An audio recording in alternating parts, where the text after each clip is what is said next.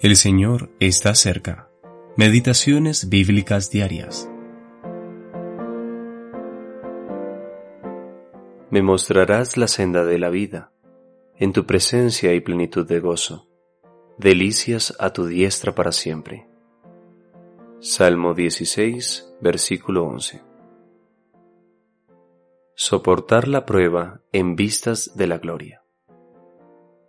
Nuestra vida como creyentes se vive en vistas de la gloria a la cual vamos. Cada paso tiene un propósito determinado. La senda de la vida nos lleva a la presencia del Señor, donde hay plenitud de gozo y delicias para siempre. Toda la posición que el Señor Jesús tuvo que afrontar la soportó en vistas de la gloria que había delante de él. Jesús, el cual por el gozo puesto delante de él sufrió la cruz, menospreciando el oprobio, y se sentó a la diestra del trono de Dios. Hebreos capítulo 12, versículo 2. Mientras que, para nosotros, la exhortación es, Considerad a aquel que sufrió tal contradicción de pecadores contra sí mismo, para que vuestro ánimo no se canse hasta desmayar. Hebreos capítulo 12, versículo 3. A menudo nos desmoronamos ante las contradicciones y los insultos.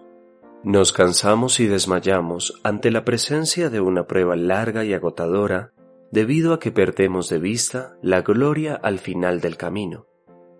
Con frecuencia devolvemos mal por mal, en lugar de soportar tranquilamente los insultos y la vergüenza. Podemos tratar de justificar nuestras duras palabras y acciones apresuradas, pero esta es la prueba a la que debemos someter todo lo que hacemos y decimos. ¿Jesús habría actuado como nosotros y hablado como nosotros? Recordemos que la gracia que le permitió al Señor caminar por la senda de la vida también está disponible para nosotros.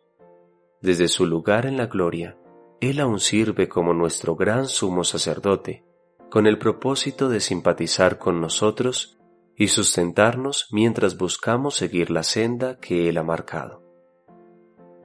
Tal fue el encanto de Cristo mientras recorría la senda de la vida y vivía delante de Dios en toda la belleza de aquel camino. Su vida fue una vida de dependencia de la mano poderosa del Padre, de confianza en el corazón amoroso del Padre y de sujeción a la voluntad del Padre.